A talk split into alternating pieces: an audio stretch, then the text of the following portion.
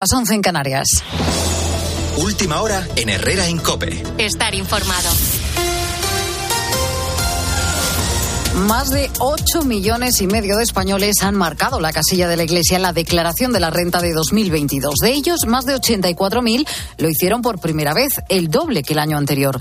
Una decisión libre y voluntaria de los contribuyentes que alcanza ya los 320 millones de euros. Nacho de Gamón.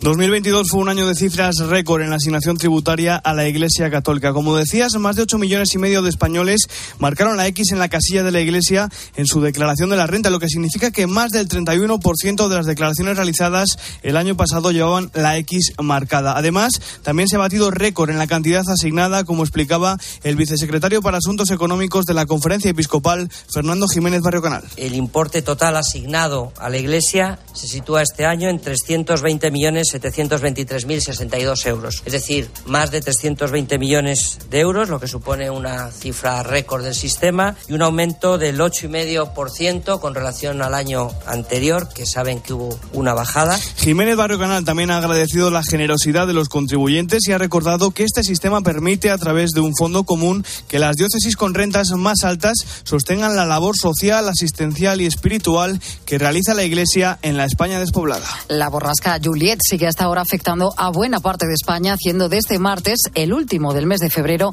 el más frío lo que le llevamos de invierno. Alerta roja en Baleares por fuertes rachas de viento con olas de hasta 15 metros de altura. Nevadas también en La Rioja, Navarra, País Vasco o Cantabria. En Santander, Gerardo Cisniega. Muy buenas, el frío va a seguir siendo protagonista aquí en Cantabria durante los próximos días. A esta hora, en el Sardinero, tenemos cielos cubiertos, pero de momento no respeta la lluvia, al menos aquí en la capital. Sí que se esperan nevadas en el centro, en el Valle de Villaverde y también en la comarca de Liébana. En las primeras zonas hasta 4 centímetros de acumulación. En la comarca de Liébana se esperan hasta 10 centímetros. Allí se ha decretado ya la alerta amarilla. Además, bajas temperaturas durante los próximos días. Esta madrugada se han alcanzado hasta los 10 grados bajo cero en la comarca de Campo. Hoy no pasaremos de los 8 grados en toda la comunidad.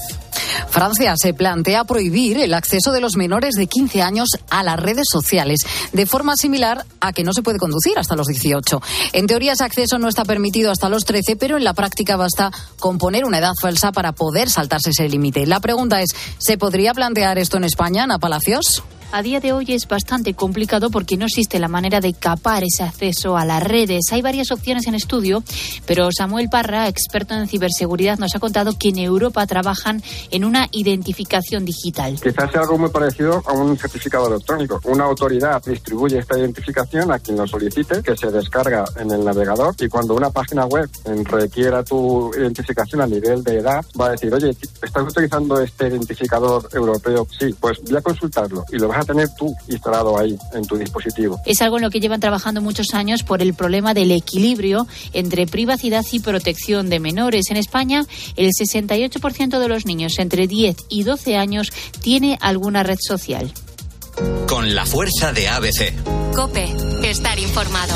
La Copa del Rey se lleva toda la atención deportiva esta semana, Bruno Casar. Sí, porque estamos en plena previa este martes de la primera semifinal de la Copa del Rey, partidos de ida que mañana van a disputar Osasuna y Athletic Club de Bilbao en el Sadar, donde se espera lleno absoluto. No quedan entradas a la venta. El jueves va a ser turno para el clásico en el Santiago Bernabéu. A esta hora se ejercitan los de Carlo Ancelotti a puerta cerrada sin los lesionados, que no van a estar disponibles para el partido Álava, Mendí y Rodrigo. Por su en el Barça, Xavi va a tener que buscar alternativas a todos los lesionados que tiene para este clásico, Elena Condis semana clave. El Barça está entrenando esta mañana sin Lewandowski, el último en caer lesionado. Xavi tendrá que reconstruir un once en el Bernabéu sin sus tres grandes argumentos ofensivos.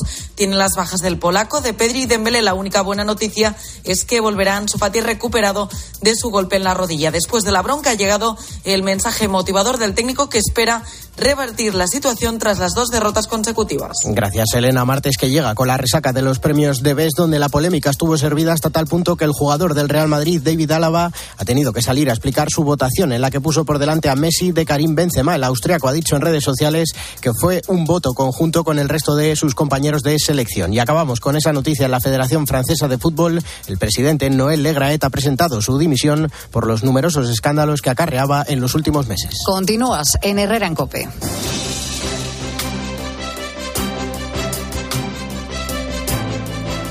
Son las 12 y 5, las 11 y 5 en Canarias. Es 28 de febrero de 2023 y por lo tanto estamos justo a tres meses de las elecciones y una de las fórmulas para presentarse, no lo olvidemos, es la agrupación de electores. ¿En qué consisten? Pues vamos a hablar de ello ahora. Porque están a la vuelta de la esquina las municipales, las autonómicas del 28 de mayo. Más de 67.000 concejales se elegirán para los 8.100 eh, ayuntamientos que hay en España. Además, se van a elegir parlamentarios autonómicos en todas las comunidades autónomas, salvo en Andalucía, Cataluña, Galicia, País Vasco y Castilla-León. Ser español, mayor de edad, estar censado, militar en un partido político que te apoyen internamente o concurrir en unas primarias y finalmente convertirte en candidato. Ese es el camino más habitual que tiene que seguir cualquier ciudadano para presentarse a unas elecciones. Pero es que no es el único.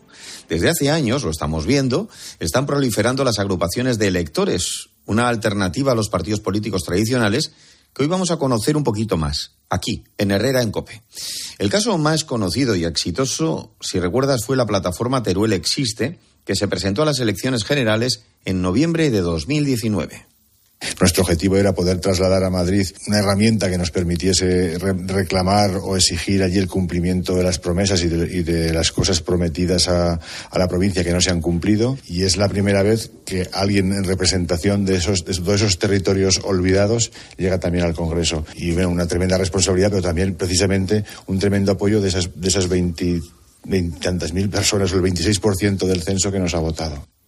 Como explica Tomás eh, Guitarte, el candidato de Teruel existe, esta agrupación de electores lograba un diputado y dos senadores fue un éxito absoluto de la llamada España vaciada y también un toque de atención para, claro, los grandes partidos políticos. Sofía Buera, porque tacita, tacita, buenas tardes. Al final se consigue, buenas tardes, tanto que sí, Teruel existe, John se convirtió en el partido más votado de toda la provincia. Adelantó, fíjate, al Partido Socialista y también al Partido Popular. Logró, lo decía el candidato, casi el 27% de los sufragios. Aunque la hegemonía de los dos grandes partidos sigue siendo indiscutible, lo cierto es que de unos años a esta parte hemos ido viendo cómo ha ido aumentando el descontento de los ciudadanos pues con los partidos tradicionales, con las fórmulas tradicionales. Y según el Eurobarómetro, menos del 10% de españoles dice confiar en ellas. Esto explicaría en parte el auge de estos nuevos partidos políticos. Primero lo vimos con Podemos, lo recordarás, ¿verdad? Luego con Ciudadanos, también en su momento con el partido de Rosa Díez y también con Vox. También el aumento de agrupaciones de electores lo hemos ido viendo en los últimos años. Esta fórmula que se utiliza sobre todo en elecciones municipales y que no es nueva porque se remonta a los años 80. Sí, sí, porque fue una ley orgánica en 1985 la que reconoció que además de los partidos políticos también podían presentar candidatura a las elecciones las agrupaciones de electores. Daniel Berzosa, abogado y profesor de Derecho Constitucional de CUNEF Universidad, nos explica en qué consiste exactamente este tipo de formación. Las agrupaciones de electores son formaciones políticas que se constituyen con un número mínimo de avales, de firmas de electores, variable, en función de las elecciones, y eh, han de presentarse o han de constituirse en cada proceso electoral. Claro, pero yo, por ejemplo, me quiero presentar, bueno, pues para las generales y las autonómicas, las agrupaciones de electores necesitan la firma del 1% de los inscritos en el censo electoral. Para las municipales depende del tamaño de la localidad. Va desde los 100 avales, si el censo está en los 5.000, y los 10.000 inscritos hasta los 8.000 si son más de un millón de votantes. Y en el caso de las europeas, pues se requieren 15.000 firmas. Y otra diferencia importante con un partido político es que tras las elecciones, la agrupación de electores se tiene que disolver jurídicamente y tiene que volverse a fundar para un proceso electoral ya posterior. Pero, ¿y si quieren llegar al Congreso? ¿Qué tienen que hacer? Pues eh, también nos lo cuenta el profesor Berzosa. La agrupación de electores existe para una elección determinada Después de esas elecciones, si Teruel existe con ese nombre o con otro nombre, se quiere presentar a las regionales eh, de Aragón, se quiere presentar, por supuesto, a las nacionales, a las municipales de Teruel. Aquí ya sí tendrían que seguir las exigencias que específicamente establece para esta modalidad, que es la más conocida y la más potente en general en nuestro sistema, en general en todo el mundo occidental, para formar un partido político. Otra diferencia más de las agrupaciones de electores, que antes de conocer los resultados de las urnas, los votantes saben qué cargo va a tener cada uno de ellos, del miembro del equipo, ¿va? cualquiera, eh, al obtener esa representación. Ya lo saben de antemano, no se enteran después diciendo tú te quedas con esta secretaría o con tal concejalía. No, lo saben antes. Que también es interesante. Una iniciativa para crear una agrupación de electores la toman los promotores, que son pues, quienes impulsan o promueven la presentación de las candidaturas y figuran como tal en el escrito ante las juntas electorales. Eh, un ejemplo de promotor, por ejemplo, es Osvaldo. Osvaldo es representante de la agrupación de electores Regeneración Política Municipio de La Oliva, en Fuerteventura. Él tenía claro que había que cambiar las cosas. Los partidos políticos, tanto nacionales como locales, históricamente han tenido serie de programas han prometido una serie de cambios, etcétera. Esos cambios, esos programas se han incumplido. Y ese es el descontento de que los vecinos tienen hacia estos representantes públicos. Por eso es el motivo de, crear una agrupación. Para presentar su candidatura, las agrupaciones, lo hemos contado, necesitan un mínimo de firmas de los inscritos en el censo electoral. Y en este caso, en el de la Oliva, necesitaban 100. 100 avales, Sofía, que ya tienen. Y en este caso, ¿buscan llegar al Congreso como Teruel existe o prefieren quedarse a nivel municipal y autonómico? Escuchamos. La idea es primeramente el municipio y con, sus respectivas 21 personas, creo que se necesitan más los, los reservas. Y luego, pues bueno, vamos mirando poco a poco si, si de verdad se puede realizar con su programa y todo que conlleva. El tacita tacita que comentabas antes. Primero nos presentamos al ayuntamiento, luego veremos ya la comunidad y quién sabe. Bueno, pues ya existe también desde la experiencia de estar en un ayuntamiento, es el caso de Recupera Madrid, la primera agrupación de electores que se va a presentar en la capital y que lidera Juan Cueto, el ex jefe del gabinete de Manuela Carmena y actualmente con el grupo mixto. Así que otra experiencia más. Otro, y otro ejemplo de, la, de agrupación de electores es Contigo. Se trata de un grupo joven creado en Villanueva del Río y Minas, que es un pueblo de Sevilla de unos 5.000 habitantes. Ya se presentaron a las anteriores municipales, a las del 26 de mayo de 2019, y se presentan de nuevo. María Ángeles Carrera es su promotora y representante. María Ángeles, ¿cómo os fue en los anteriores comicios y qué resultados esperáis en la próxima cita con las urnas, que es en tres meses? Eh, sí, buenas tardes. Bueno, pues nosotros nos presentamos con muchas ganas de trabajar por nuestro municipio porque veíamos que los grupos tradicionales, los partidos tradicionales, no luchan por el interés general de nuestros vecinos y de nuestras vecinas. Decidimos unirnos, un grupo de jóvenes formados con bastantes ideas y bastantes propuestas y bueno, pues al principio fue un poco a la aventura porque, claro, no teníamos los recursos económicos que tienen estos grandes partidos. Pero salimos adelante, se presentaron como seis candidaturas más y la nuestra fue pues la segunda más votada. Sacamos un 18% de porcentaje en el municipio. Y durante estos cuatro años, bueno, pues hemos hecho una oposición responsable, hemos hecho propuestas, hemos mantenido firme cada vez que el gobierno no ha cumplido con su palabra y es por eso por lo que volvemos a presentarnos en estas elecciones, porque nuestro pueblo necesita cambiar, necesita infraestructura que nos comuniquen con la capital, necesitamos que haya ambulatorios en los municipios que nos lo han quitado, necesitamos que haya empleo estable y por lo tanto creemos que hay mucho por hacer en nuestro pueblo y que nuestros actuales gobernantes están mirando para otro lado y no están luchando por nuestros vecinos y por nuestras vecinas.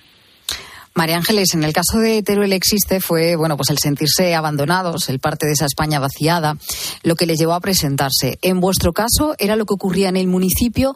¿Era también alzar la voz a nivel provincial, a nivel autonómico? En nuestro municipio era mm, sentirnos que crear una plataforma que, que escuchara a los ciudadanos y luchar para conseguir todo lo que hemos perdido.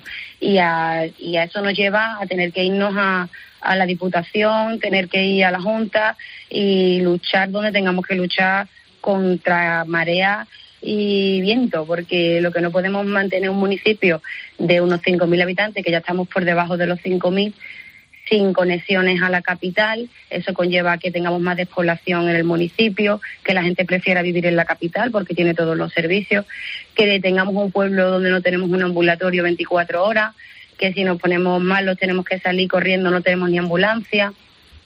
que los jóvenes no tienen empleo estable, que no tenemos centros de formación profesional en nuestro municipio. Entonces eso nos lleva a, a impulsarnos para continuar y seguir luchando para conseguir todas esas cosas, que muchas están fuera de nuestras competencias locales, pero para eso estamos los representantes, para luchar en las administraciones que están por encima y reclamar y reivindicar todo lo que nuestro pueblo necesita. Creo que hay varias, vamos, que no sois un caso único, ¿no? Que hay también otros ciudadanos, otras personas que han decidido en un momento determinado eh, confiar más en sus propias fuerzas, aunque sean poquitos, que eh, en los eh, tradicionales y grandes partidos políticos, ¿no? Eh, la sensación que da es que al final, sobre todo la gente joven de vuestra zona, está como, como muy, de- muy desengañada. Movilizada, ¿no? También. Sí, en nuestro pueblo ya ha habido varios partidos independientes durante todo este tiempo atrás y en muchas ocasiones pues ha dado el paso a los grupos tradicionales y ha llegado a gobernar. Entonces, pues nosotros creemos que, que tenemos posibilidades y por eso no vamos a dejar de, de luchar por nuestro pueblo y, y por sus vecinos y por sus vecinas. Vaya, que la gente no desconfía, ¿no? Por ser eh, no ser un partido tradicional y ser una agrupación electoral. No, no desconfía porque, bueno, al final somos gente que vivimos en el municipio, que tenemos nuestro trabajo aparte y que lo que buscamos es el bienestar general de, de los ciudadanos y las ciudadanas del municipio. Entonces, mm, nosotros en principio no hemos generado desconfianza. ¿Qué te No, tocaría a ti? partidos- ¿Qué te, qué te to- qué te tocaría a ti ser? Perdona. O sea, ¿qué me tocaría en, el, en el reparto de futuros cargos si, si conseguís los votos deseados? Bueno, pues eso está por ver, porque hasta que no lleguen las elecciones y sean los resultados, no sabemos si se gobernará en solitario o se gobernará con otros partidos. No Claro, sabemos las cuentas cómo van a salir. Pero vamos, en el Entonces- mejor de los casos y panoramas, si ganáis, sí, sí. ¿qué sería? ¿La alcaldesa? En el, en el mejor de los casos sería la alcaldesa de mi municipio.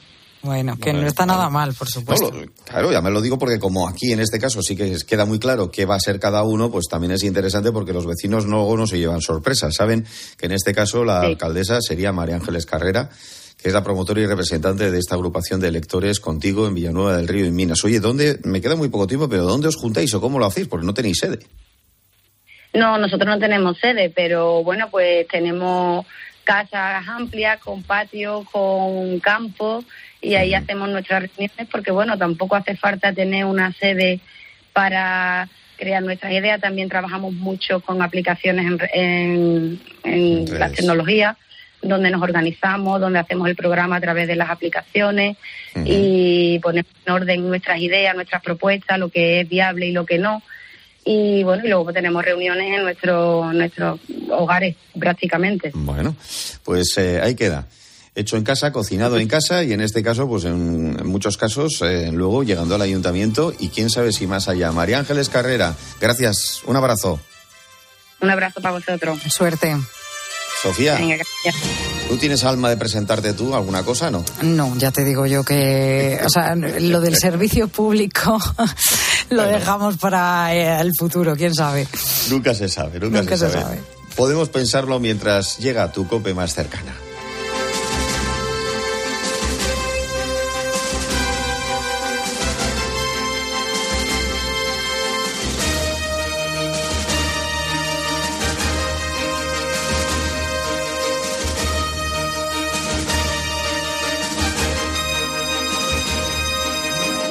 Herrera Incope. Estar informado. Si es noticia, está en el partidazo de Cope. ¿Cambia algo el panorama con estas revelaciones de este segundo Burofax enviado al Barça? Emilio Cortés es nuestro catedrático de Derecho Penal. Hola Emilio, buenas noches. Juanma, compañero. Bueno, si ahora mismo todo está en manos de la Fiscalía, yo entiendo que no cambia demasiado. La Fiscalía lo que tiene que hacer ahora mismo es ver si el señor Enrique Negrera está hacia un término, por decirlo de alguna forma, o si por el contrario hacia un intermediario entre el Barcelona y los árbitros que saltaban al campo. De lunes a viernes, desde las once y media de la noche, todo lo que pasa en el deporte te lo cuenta Juanma Castaño en el partidazo de Cope. El número uno del deporte. ¿Y tú que tienes hijos pequeños? ¿Qué necesitas para tu seguridad? Desde que soy madre me importa mucho más la seguridad. Necesito que estemos protegidos cuando estoy con él en casa. Pues en Securitas Direct tienen una alarma para ti, porque puedes conectarla también cuando estás dentro de casa o pedir ayuda con el botón SOS. Ellos responden en 20 segundos y te envían ayuda. Y es que tú sabes lo que necesitas y ellos saben cómo protegerte. Llama ahora al 900-666-777 o entra en securitasdirect.es y descubre la mejor alarma para ti. Así llegamos, John, a las 12 y 20, 11 y 20 en Canarias. Ahora seguimos contando todo lo que le interesa en la COPE de su localidad. Herrera Incope. La mañana.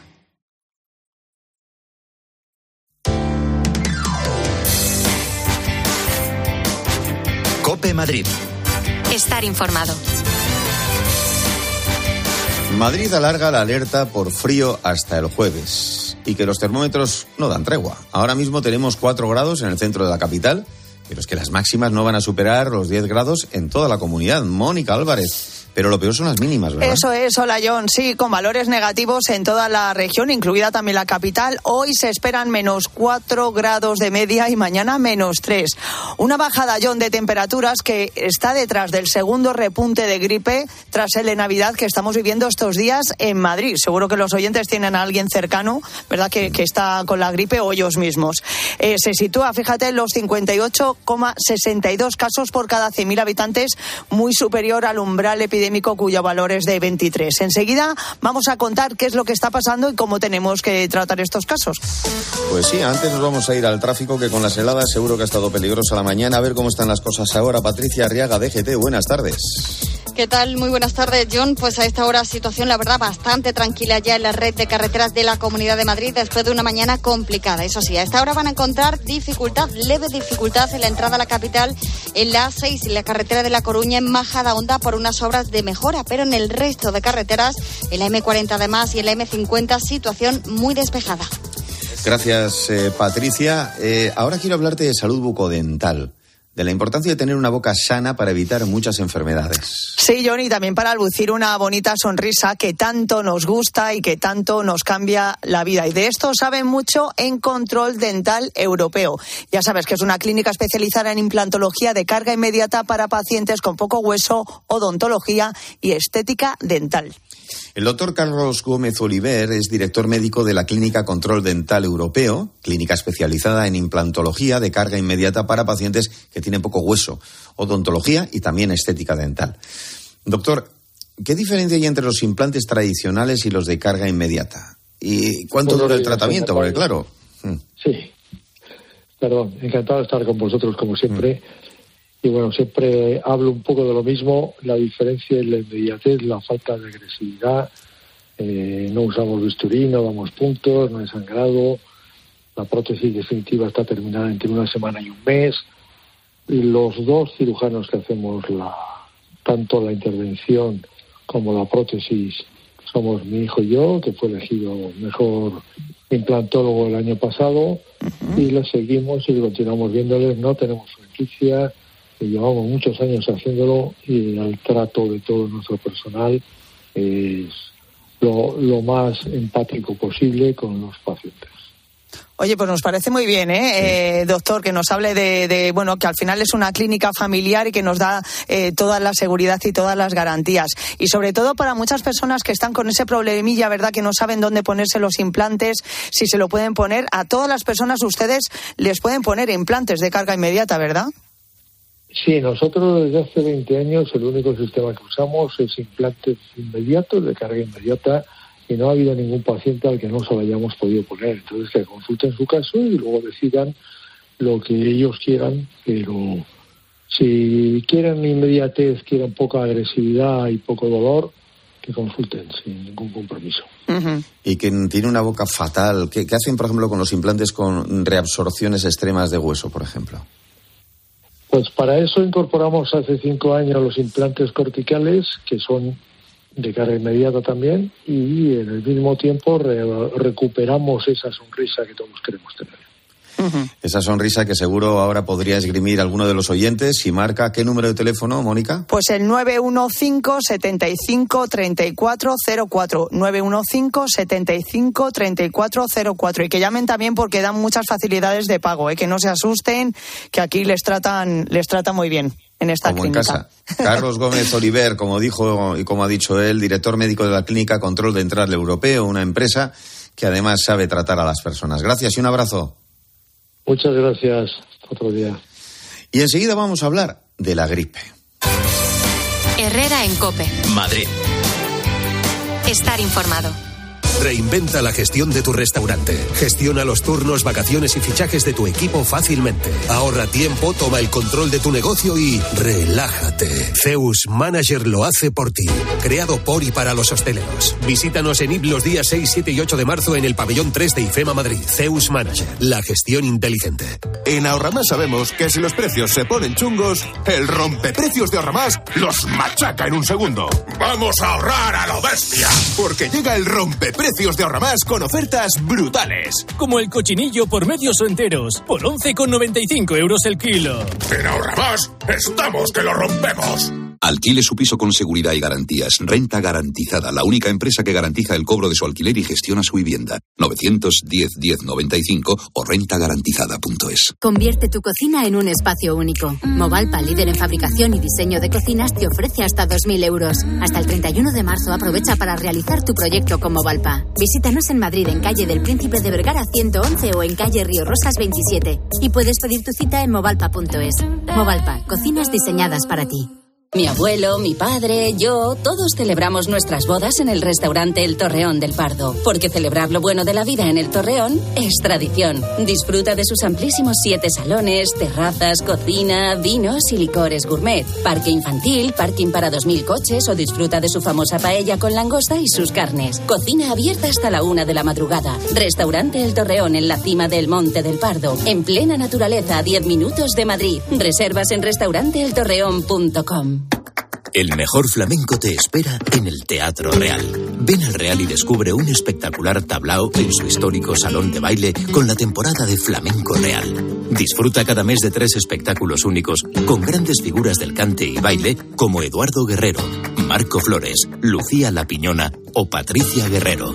Entradas desde 29 euros en teatroreal.es y Fiber. Herrera en Cope. Madrid. Estar informado. ¿Y qué nos cuenta Mónica hoy, Óptica Roma? Pues fíjate, nos tiene que dar un consejo importante nuestra óptica de Madrid, óptica Roma, porque hay muchas cosas interesantes que oír, especialmente en la radio, ¿verdad que sí, John? Claro. Así que nos dicen que si tenemos un familiar que cada vez oye menos, que las conversaciones se pierde y no puede seguirlas, o si nosotros mismos notamos que hay cosas que no entendemos, hay que confiar en óptica Roma y en su equipo de audioprotesistas, porque hay mucho que vivir y no queremos que pierdas detalle. Tienes que aprovechar esta oferta, la oferta del 50% de descuento comprando dos audífonos, solo en Óptica Roma, la mejor tecnología al mejor precio. Óptica Roma, tus ópticas de Madrid.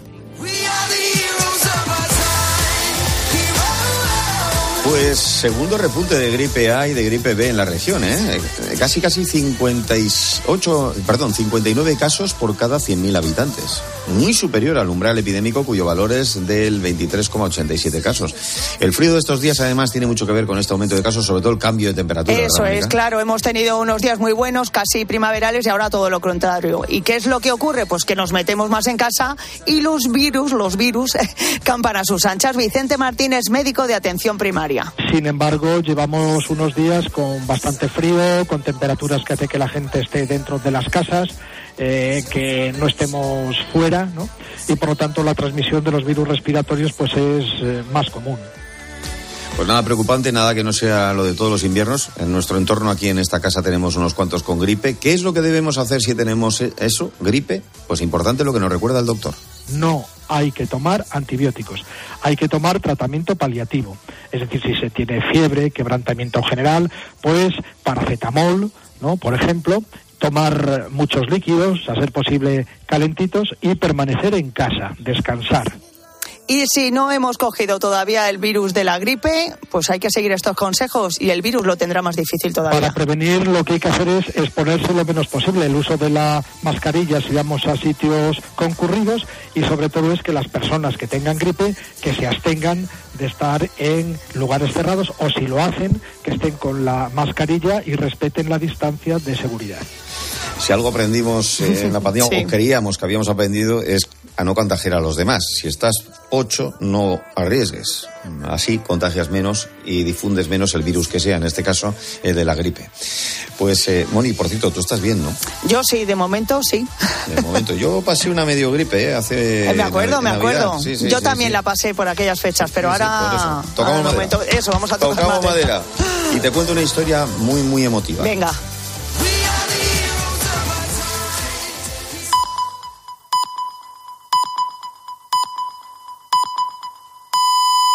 Herrera Incope. Estar informado. Son las doce y media, las once y media en Canarias. Estás en Herrera en Cope, media hora por delante de este martes que cierra el mes de febrero y en el que, como sabes, siempre te contamos una historia a estas horas. La de hoy, han pasado ya los días, pero fíjate, hay historias cuyo eco sorprende, lo cual además en este caso tiene su explicación.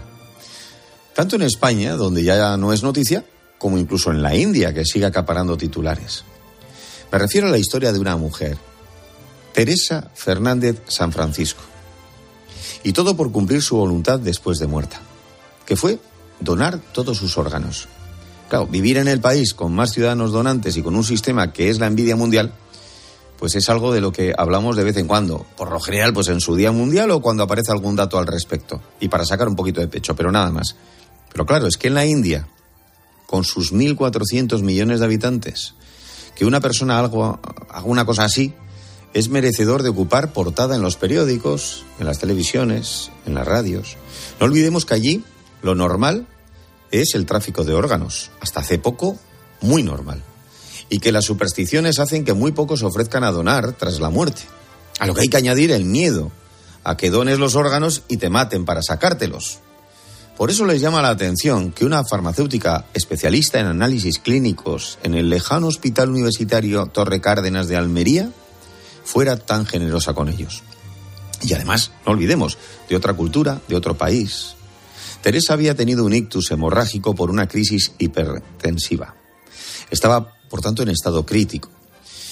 Y tras unos días en coma, pues falleció. Su familia solo pidió que los órganos se ofrecieran a personas sin importar su nivel social o económico, porque no se fiaban de que acabara en manos de alguien que pagara por ello. Cinco seres humanos siguen vivos hoy gracias a ella. Ha sido tras recibir cada uno un órgano de esta mujer. Teresa, seamos sinceros, ha hecho más por mostrar la cara buena de España, de Europa y de Occidente que todas las campañas del mundo. Por eso no solo ha salvado a cinco personas, ha dejado un debate en India que tarde o temprano tendrán que abordar. Que los órganos, y también esto vale para muchos otros países, no se compran, se donan. Porque no hay nada más grande que ayudar a alguien a que pueda seguir caminando por este rato que llaman vida.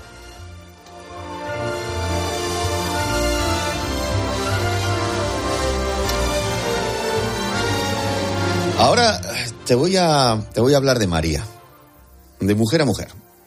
Antes hemos hablado de Teresa, que ha ayudado donando órganos, y ahora alguien que lo que quiere es evitar que nadie sufra en su cuerpo y en sus órganos.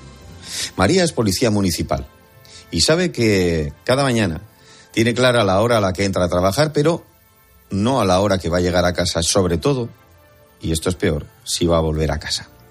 Suena película, pero pocas frases hay tan ciertas como la que escuchábamos en la serie Canción Triste de Hill Street. Aquí 2202, acudimos. ¡Policía! ¡Tire su arma por la puerta! Es probable que Williams vaya armado. Así que... Tengan cuidado. Una maravillosa serie, bueno, como tantas de policías, ¿verdad? Eh, pero es que se tengan cuidado ahí fuera le rondaba en la cabeza a María Figueroa, yo me imagino. Porque la supongo dándole vueltas en la cabeza a cómo lograr que los malos pues no les dañen con un cuchillo, por ejemplo, o con una navaja. Y se puso a recorrer lugares, me imagino, en esos ratos libres o en esas vacaciones, en busca de tejidos que pudieran evitarlo.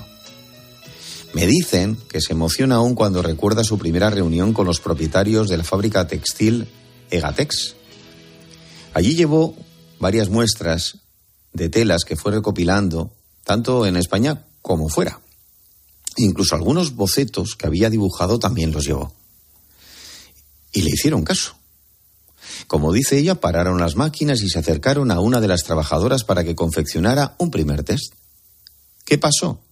Pues el resto nos lo cuenta ella. María Figueroa, buenas tardes. Buenas tardes. Muchas gracias por, por dedicarme estos minutos. Hombre, yo te digo una cosa, en cuanto vi, además te vi acompañada en una fotografía acompañada de la información, en cuanto lo vi, eh, eh, les dije a mis compañeros, esta historia tenemos que, seguirla porque, porque es que merece la pena. Eh, estamos hablando de una cosa que has hecho muy interesante, pero además el recorrido ha sido también muy curioso, porque tú no te dedicas al mundo textil, tú eres policía municipal.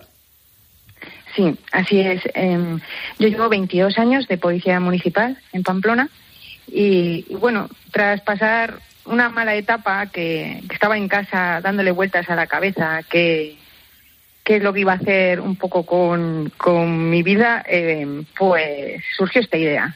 O sea, al final, el dedicarme a ser policía me llevó a, tener esta idea y, y, bueno, a buscar las prendas, como has dicho, por diferentes ciudades y países y, y a juntarlas y a crear algo que, que bueno, que era necesario eh, y había una carencia en la, en la, uniformidad y entonces pues, pues esto es lo que llegó a nuestras manos.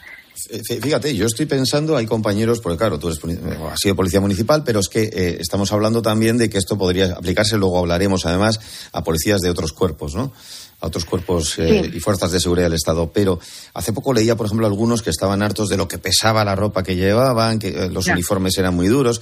Claro, tú, tú, has pensado en todas estas cosas, pero sobre todo, y en lo más importante, en que las zonas más vulnerables que tenéis, o algunas de las más vulnerables, que es en la, en la parte de, de, donde sería la ropa interior, o sea, es decir, pues eh, todo lo que es la camiseta, los calzoncillos, eh, las bragas, toda esa zona son zonas en las que hay venas, arterias y que un navajazo te puede llevar a la muerte. Así es, las agresiones con arma blanca hoy, son hoy en día algo habitual y, y así como nos dotan de otros complementos policiales, que como por ejemplo los guantes, las bragas, pues estaría bien que nos dotaran mm. de este tipo de prendas que son para llevar debajo del uniforme y que en caso de tener que despojarte del uniforme quedases pues uniformado y a la misma vez protegido. he estado echando un vistazo, lo que es la ropa interior, lo que es el calzoncillo, por decirlo de alguna manera, es como larguito, ¿no? O sea, como, como llega, no a la rodilla, pero casi. Hmm. Sí, lo hemos hecho de manera más larga que proteja la femoral porque al final eh, los cortes en la femoral son los que pues en pocos segundos llevas te lleva a la muerte, te desangras rápidamente.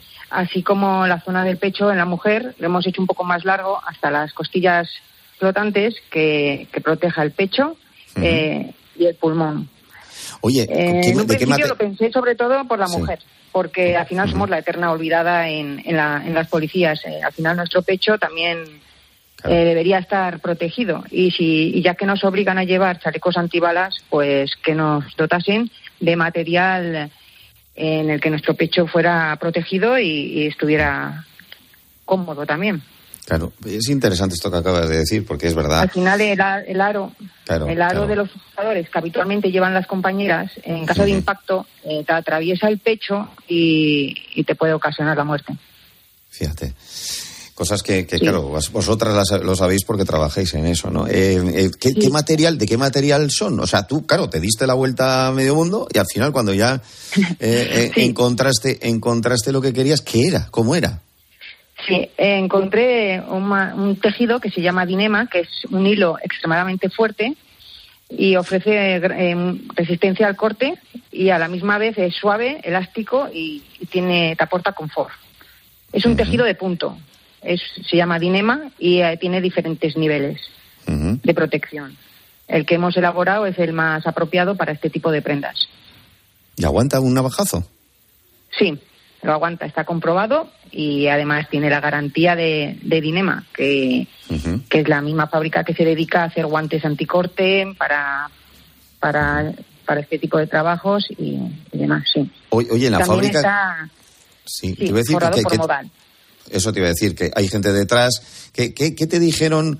Claro, porque una vez que tú les dices, quiero probar esto, les contaste la historia, te hicieron aquella primera prueba, aquel primer esbozo, luego, Sí. ¿cómo, ¿cómo ha crecido esto? Porque esto me imagino yo que a nivel mundial será de interés Ya. general, ¿no? Sí, pues me encargué de solicitar la patente, porque claro, esto al principio cuando lo pensé, pues los más los más allegados me decían, bueno, María, tienes que proteger esto porque porque es muy fácil que, que te lo puedan, porque esto no existe. La verdad es que es algo necesario y no, no existía en el mercado. Entonces, pues lo, lo patenté y, y, y bueno, pues, pues sí, estamos ahora cogiendo un poco, estamos saliendo un poco fuera de España, sí.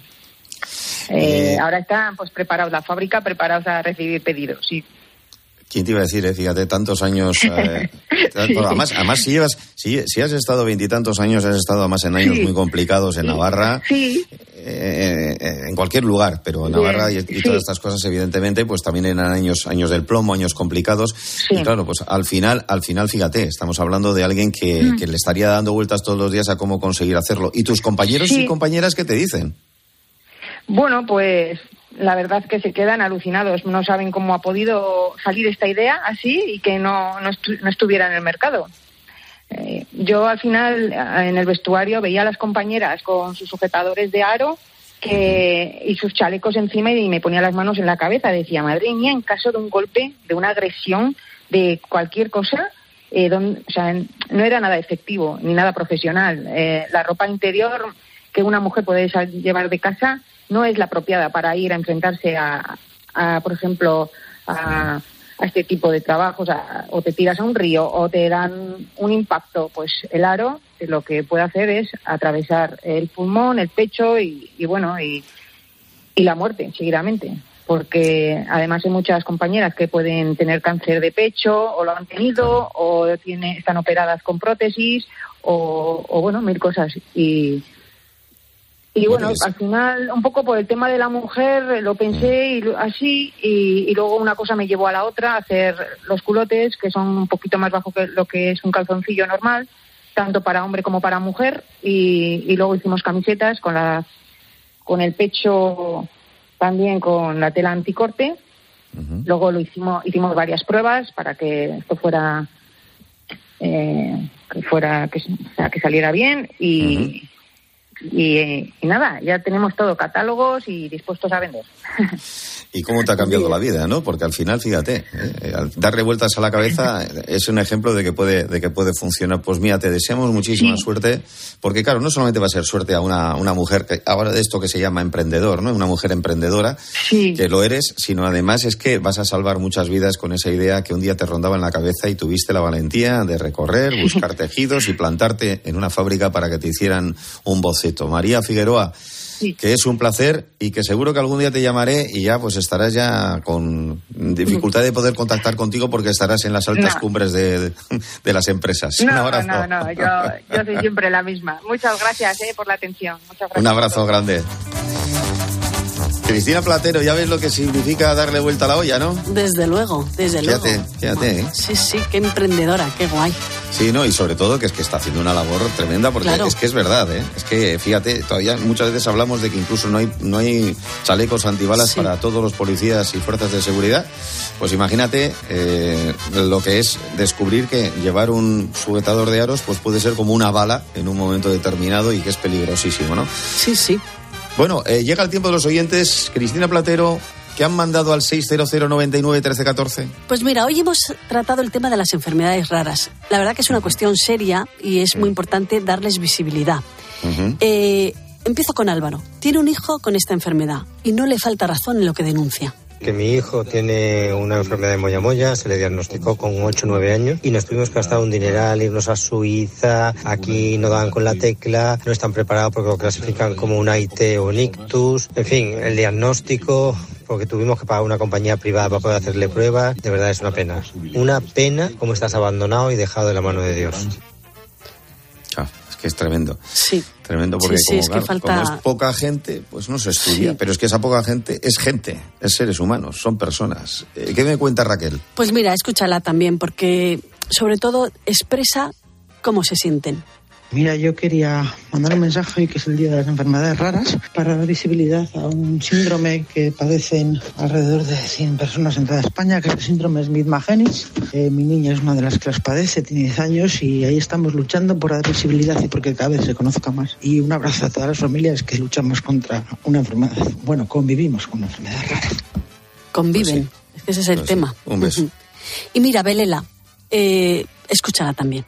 En el año 2020 le detectaron la enfermedad de Sjögren a raíz de unas pruebas físicas que estaba haciendo para presentarse a unas oposiciones. Le dio un brote de artritis y a raíz de ahí detectaron la enfermedad de Sjögren. Es verdad que como cuatro años ha estado, estuvo penando como que le daban, se le hinchaban las parótidas y se le, y se le- y mirándole las glándulas salivares, pensando que tenía las, las glándulas salivares obstruidas y ahí fue donde le detectaron la enfermedad de Sjögren. Y posteriormente tiene la enfermedad de reinado y son tres enfermedades autoinmunes. O sea, que a sufrir con eso ella notaba que a lo mejor saltaba y se caía y entonces ella decía, ¿y esto por qué será? ¿Por qué será? Pues yo no tengo ni idea. Siempre estaba cansada, siempre estaba, siempre estaba, digo, pero si yo soy mayor que tú y nunca me canso de nada, hago montones de cosas, madrugo, trabajo, camino, hago miles de cosas y nada. Y ella decía, pues yo estoy cansada, mami, estoy cansada. Y es la enfermedad esa, por lo visto, tienes el cansancio crónico, eso, la fatiga crónica que te produce esa enfermedad. Y así estamos a día de hoy. Fíjate, Tremendo. así están. Sobre todo la incertidumbre de saber qué es lo Sí. que tienes, ¿no? Hasta que consigues saber lo que tienes y luego descubrir que tampoco hay cura y que tampoco se van a preocupar por ello. Pero bueno, Mira, vamos tenemos a cambiar. más temas de todas formas, sí, ¿no? Mm. el tercio. Eh, Habéis hablado de vacaciones en el mar. Herrera Sí. se ha hecho preguntas y Vicente se hace preguntas con otra serie. Estaba hablando ahora Carlos Herrera que como con un solo camarero hacía lo de vacaciones en el mar. Yo también me he preguntado otra cosa. ¿Cómo con cuatro que eran los de Bonanza y el chino ese que les hacía de cocinero podían manejar todo un territorio parecido a la provincia de Álava? Bonanza. Yo la veía esto. de pequeña. Claro, mándame esto que se lo voy a enseñar a Herrera, a ver si tiene la respuesta. Te lo mando en breve. Vale. Y mira, Ana es compañera. Y yo no sé si no ha pillado a Carlos en su manera de hablar, pero le manda este cariñoso mensaje. Soy una compañera de Onda Cero, pero os escucho casi todas las mañanas porque me encantáis. Pero quiero decirle a Carlos que no se dice alergeno, se dice alergeno. Como enfermera que soy también alergeno, Carlos, ¿vale? Que queda muy mal en ti que digas alergeno. Besitos, quiero. Es que lo- si le gusta adrede cambiar las cosas. Es que es lo, lo que me parecía, pero bueno, yo le, le mando el cambiar mensaje. la G por la J, la Z por la S, el tal. sí, va va cambiando, cambiando, cambia. Y, bueno, y- y no olvidéis dejar los mensajes en el 699 13 14. 600 99 13 14. Y nosotros, eh, ya sabes que en breve seguimos con otras historias aquí en eh, COPE. El último dato que conocemos hoy del IPC, por ejemplo, nos dice que el coste de vida ha subido para todos un 6,1% respecto a hace un año. Pero queremos fijarnos en uno que junto con los aceites y los combustibles es el que mayor escalada registra. Nos referimos al azúcar, que en el último año, fíjate, ha subido, bueno, ya te habrás dado cuenta, un 52% su precio, Sofía Buera. Nunca jamás, John, desde que hay registros al menos por parte de estadística, el azúcar había costado tanto como nos cuesta hoy. ¿Y por qué? Pues varios factores que vamos a explicar enseguida en Mediodía Cope, empezando por la crisis energética que ha encarecido pues, los precios de producción, tanto de agricultores como de azucareras. En este último caso, además, hay que tener en cuenta que emplean gas para su producción y así que si sube el gas, también sube el azúcar. Otra razón, la sequía, la falta de lluvias y, por supuesto, también porque parece que no sale muy rentable producir azúcar en España porque en los últimos años grandes zonas productoras están viendo cómo se disminuye el número de superficie cultivada. Y fíjate que si esto lo notamos nosotros en la estantería del supermercado, imagínate Claro. los que tienen que trabajar con ello, como son los pasteleros. Enseguida, en Mediodía Cope, estoy más. Y antes, tu cope más cercana y mañana a las 6, Herrera en cope.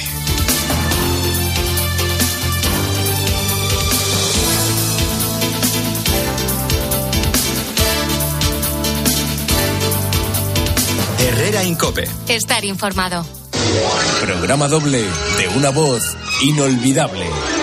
Hay que arreglar esas uñas y ese visage. Rocío Durcal. Rocío, no pienso darte más la lacto. Tengo 17 años. Y la chica del trébol. Una no puede andar sola de noche. Betty, no vuelvas. El domingo a las 3 menos cuarto de la tarde. Viva el cine español en 13. Solo los más rápidos podrán conseguir ofertas increíbles por un tiempo limitado, como hasta un 25% en estas marcas de telefonía: Samsung, Xiaomi, Oppo, Realme y Amazfit. Consulta modelos disponibles. Así son las ofertas límite, solo hasta el 28 de febrero en el Corte Inglés. Tus compras en tienda web y app. Dos cositas. La primera, un motero siente la libertad del viento en su cara. La segunda, un mutuero siempre paga menos. Vente a la mutua con tu seguro de moto y te bajamos su precio, sea cual sea. Llama al 91 555 5555. 91 555 5555. Por esta y muchas cosas más, vente a la mutua. Condiciones en mutua.es. Así llegamos, John, a la una menos diez, doce menos diez en Canarias. Aún quedan cosas que contarle. Si la contamos en su cope más próxima y a la una, ya lo sabe, mediodía cope. Herrera Incope. La mañana.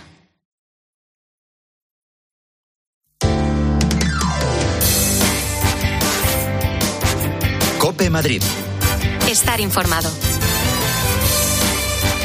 Ojo a esta pregunta. ¿Sabías que el heavy metal es la música que más estimula la actividad cerebral de pacientes sedados? Una curiosa conclusión que enseguida voy a explicarte al detalle.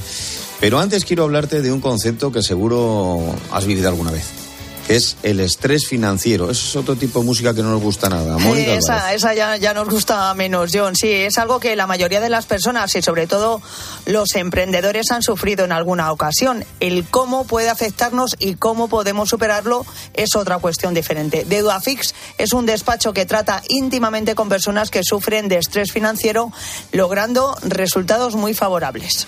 Sandra López Montero es la directora de asesoría de Deudafix. Sandra, cuéntanos cómo puede afectar el estrés financiero a quienes lo sufren y que puede afectar luego totalmente a toda su salud y su vida. Hola, buenos días. Pues sí, el estrés y la ansiedad al final son problemas que habitualmente intentamos cada uno superar por nuestra cuenta, incluso le restamos importancia en muchas ocasiones. Sin embargo, suele resultar una constante que no desaparece mirando hacia otro lado, sino precisamente enfrentándonos a ello y tomando soluciones. Las deudas, como decíais, son uno de los factores que más pueden influirnos en nuestro día a día. Incluso sin recibir esas llamadas de recobro, siempre tenemos en nuestra cabeza esa carga pesada y a veces pues pueden quitarnos el sueño, provocar problemas alimenticios derivados precisamente de ese estrés financiero. En Deudafix somos un despacho de abogados que estamos especializados en poner fin a las deudas, bien mediante un procedimiento legal en el que tenemos actualmente un 100% de éxito y mediante el que conseguimos cancelar hasta el 100% de las deudas, o bien mediante otros procedimientos de reestructuración. Nuestra máxima siempre es velar por los intereses de los clientes. La verdad es que es increíble ir con ellos de la mano durante todo el proceso y poder entregarles al final su auto de exoneración de deudas, con el que de un plumazo todo ese estrés financiero y esas preocupaciones desaparecen y literalmente podemos ver cómo eh, al ver ese auto de exoneración la voz de nuestros clientes cambia y la desesperación y la ansiedad que tenían se vuelve liberación, tranquilidad y por fin sonrisas. Uf, pues qué, qué bien, ¿eh, Sandra? Seguramente algunas personas, efectivamente, que nos estén escuchando pueden sentirse identificadas con todo lo que tú estás contando. ¿Qué les recomendarías?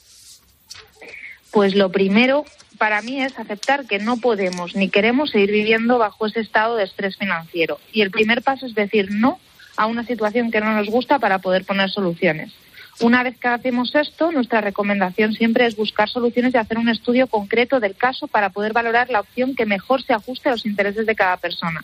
Por eso en Deudafix nuestros asesoramientos son 100% gratuitos y pueden ser realizados de manera telefónica. Para ello contamos con asesores expertos para poder obtener todas las respuestas necesarias, así como la mejor atención y valoración.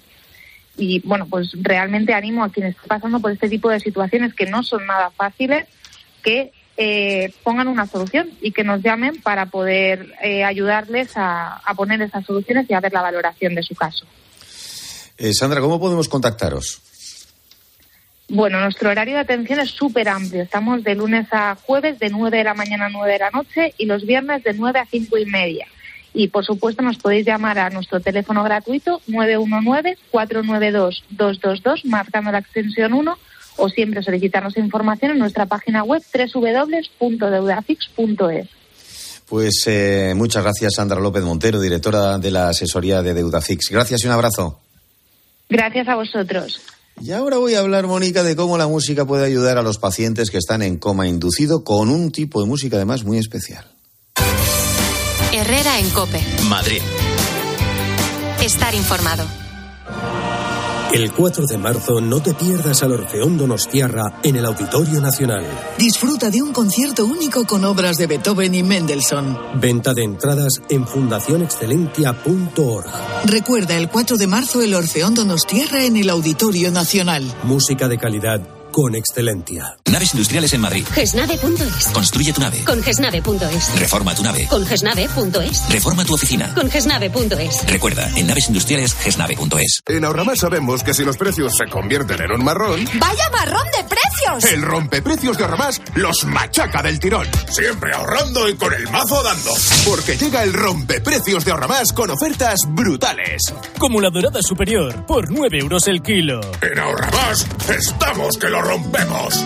Atención, ante la subida de los tipos de interés, ¿te cuesta pagar tu hipoteca? ¿No puedes pagar tus préstamos o tus tarjetas de crédito? ¿Tienes problemas con tu banco? Bachofer Abogados, expertos en reestructuración de deudas de empresas y particulares. Consulte gratis en el 91 399 0062. 91 399 0062. bachoferabogados.com. A ver, a ver si adivinas quiénes somos. Te vendemos tu coche, te vendemos tu coche, te vendemos tu coche, te vendemos tu coche. sí, canalcar.es. Te vendemos tu coche, te compramos tu coche, te cambiamos tu coche, te financiamos tu coche. No lo olvide, canalcar.es y sobre todo no olvide el punto es. He invertido en criptomonedas que dan un cash flow de lujo. Pues yo he invertido en la rehabilitación de mi edificio con Rehabiter y con lo que ahorro en calefacción y aire acondicionado he comprado una super tele. ¿Y tú qué te has comprado con tu cash flow? En Rehabiter rehabilitamos y revalorizamos tu vivienda. Infórmate en rehabiter.es para analizar tu caso y las posibles subvenciones. Oye, me llamó la vecina y me dijo que papá se había caído. ¿Y cómo está? ¿Le ha pasado algo? No, no fue nada grave, pero creo que lo mejor sería que alguien lo acompañe cuando sale a pasear y lo ayude en casa. Sí, con él. Es la mejor decisión. Kida, atención domiciliaria de calidad. Llámanos al 91 903 55 55 o visita kida.es. Kida se escribe con Q. ¿Sientes el frío? Ellos también. Las temperaturas siguen bajando y las dificultades para las personas sin hogar crecen. Caritas Madrid trabaja con ellas para que tengan una vida más digna. Pero no podemos hacerlo solos. Necesitamos tu generosidad y entrega para que las personas sin hogar no estén solas, cuenten con corazones solidarios como el tuyo que construyan una sociedad más justa y generosa. Caritas Madrid, cerca de las personas. Herrera en Cope. Madrid. Estar informado.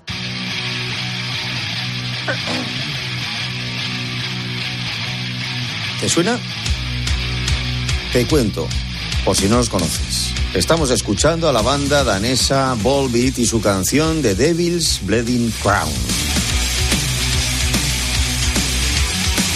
Y ¿estoy oyendo Rock FM? No, es que es un tema 100% heavy metal, pero lo estamos poniendo por algo, Mónica. Oye, cómo me gusta a mí esta canción, ¿eh? Está muy bien. Bueno, pues eh, porque ha servido de base para un estudio que ha elaborado el Hospital de la Princesa de Madrid y que ha arrojado una conclusión que nos ha sorprendido mucho, que el heavy metal es la música que más estimula la actividad cerebral de pacientes sedados, John. Alfonso Canaval es jefe de la UCI de este hospital y uno de los tres especialistas que ha participado en este estudio y nos ha explicado a COPE el porqué de elegir esta música. buscando mm, tres tipos de música diferentes y además eh, piezas que no sean muy conocidas. Entonces, bueno, pues se utilizó la música clásica tonal, calmada, de, de Mozart, o la dodecafónica. No hay un predominio tonal, sino que es todas las notas tienen la misma intensidad y la heavy. ¿Y qué pasaba entonces cuando los pacientes escuchaban concretamente música heavy? Bueno, pues que los seis pacientes seleccionados para el estudio han sido cinco mujeres y un hombre con edades comprendidas entre 53 y 82 años que estaban ingresados en la UCI por diferentes patologías y su estado era de inconsciencia. Y curiosamente, en todos los casos, la actividad cerebral era mucho más intensa cuando escuchaban heavy que cuando escuchaban los otros dos tipos de música, desde luego, mucho más tranquilas. La actividad cerebral es compleja ¿eh? y tiene un montón de ondas de diferentes frecuencias y de amplitudes y entonces lo que vemos es esas ondas si de tener un, un electroencefalograma con pequeñas ondas muy plano, muy, muy pequeña actividad resulta que se empiezan a aumentar un poquito en amplitud y en frecuencia, que es lo que pasaba con el heavy, o bien se empiezan a aplanar y a, y a, y a calmar en respuesta al estímulo musical. Lo mejor de este estudio, dice el doctor, es que como los pacientes están inconscientes, el componente emocional de si les gusta o no esta música no existe, eh, no existe y por tanto no interfiere en los resultados. Unos resultados que no solo ayudan a los pacientes, sino también a los propios profesionales. La respuesta que se registra les acerca más al estado real en que se encuentran los pacientes tras sufrir alguna patología cerebral grave, como puede ser un ictus, una hemorragia o una meningitis. Pues muy interesante. Siempre hemos sabido que la música llega directamente al cerebro, además de al corazón, pero en este caso sí puede servir a la medicina para que esas personas que han sufrido un ictus, una hemorragia o una meningitis puedan mejorar. Pues fíjate, mejor que mejor. Y quién sabe si es con el heavy metal. Mientras eh, llegan las noticias. Quédate pensando en ello.